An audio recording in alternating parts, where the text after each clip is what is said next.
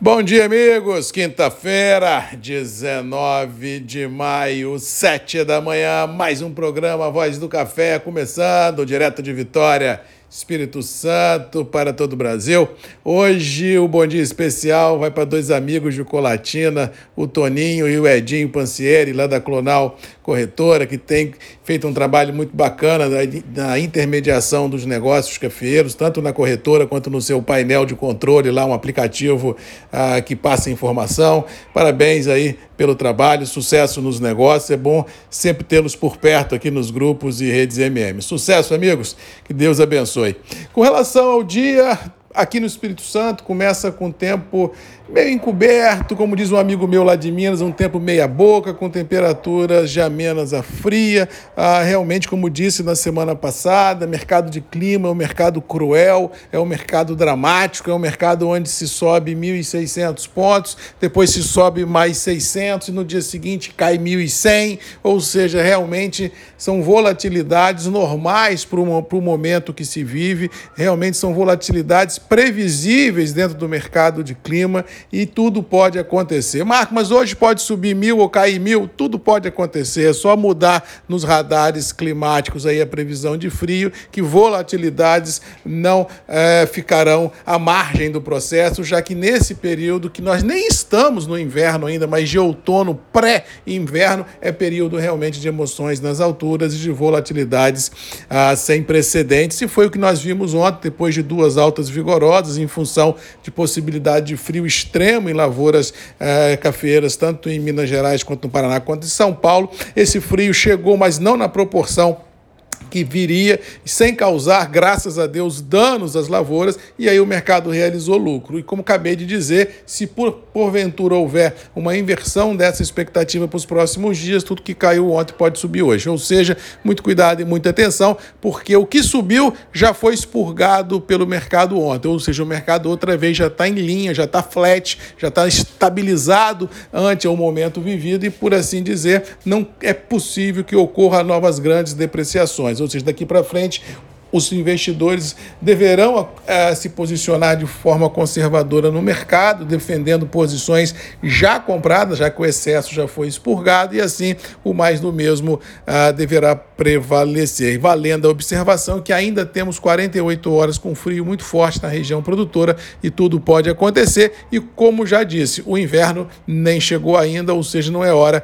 de se jogar a toalha, mesmo porque Quero deixar claro uma coisa que já disse na semana passada algumas vezes e já disse também essa semana pelo menos uma ou duas vezes. Eu não torço pela geada, pelo amor de Deus. Eu não gostaria de ver mais uma vez os irmãos cafe, cafeicultores do Paraná, de São Paulo, de Minas Gerais sofrendo como sofreram ano passado. Eu acho que essa pegada de alguns de torcer pela geada para o mercado subir é uma loucura, é uma insanidade, porque você está subindo um preço de café em cima da desgraça alheia. Eu não vejo isso com bons olhos. Eu acho que o mercado teria teria que subir pelas próprias pernas, onde todos do setor ganhassem dinheiro, onde todos do setor fossem remunerados e não só a gente achar que ah, foi ele que se machucou, não fui eu, tá tudo bem. Não tá tudo bem não. Eu não gosto disso. Eu acho que o mercado tem que trabalhar em outros pilares e não no pilar da desgraça alheia, sendo a benesse de um grupo do resto do setor, porque isso é muito ruim, isso é muito chato, mas infelizmente é o que acontece no dia a dia. Mas eu acho pelas minhas verdades verdades, pelas minhas convicções que venho falando aqui já há alguns anos.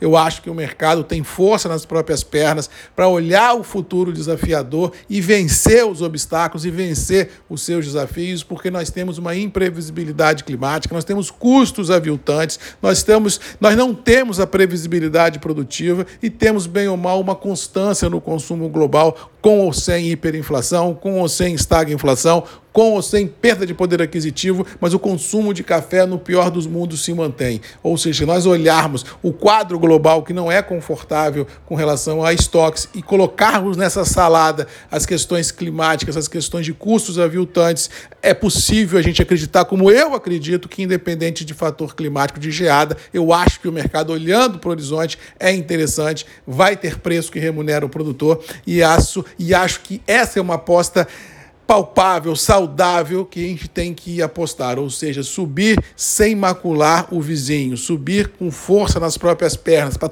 todos do setor se rentabilizar. Para hoje, como acabei de dizer, acho que o mercado já está em linha, não acho que vamos ter grandes volatilidades. No mercado financeiro, a gente tem ainda um fantasma muito forte, ainda de China e leste europeu, pegando tudo e todos, e também possibilidade de aumento de taxa de juros nos Estados Unidos, ou seja, mercado financeiro colocando aí dólar e ações ainda pode ter um dia estressante, mas eu acho que café, eu acho que o dia deve ser mais calmo do que nós vimos ontem e quem sabe a manutenção do atual intervalo acima de 217, quem sabe buscando acima dos 220 centes por libra, possa ser visto com uma certa tranquilidade. No mais, vamos ficando por aqui, desejando a todos uma boa quinta-feira, validando a colatinha no meu abraço de hoje aos irmãos Edinho e Toninho Pancieri da Clonal Café e do Painel do Café, que tem feito um trabalho de vanguarda na intermediação e também na transferência de informação aos cafeicultores da região e do estado. Fica aqui o abraço, o registro, Marcos Magalhães da Voz do Café.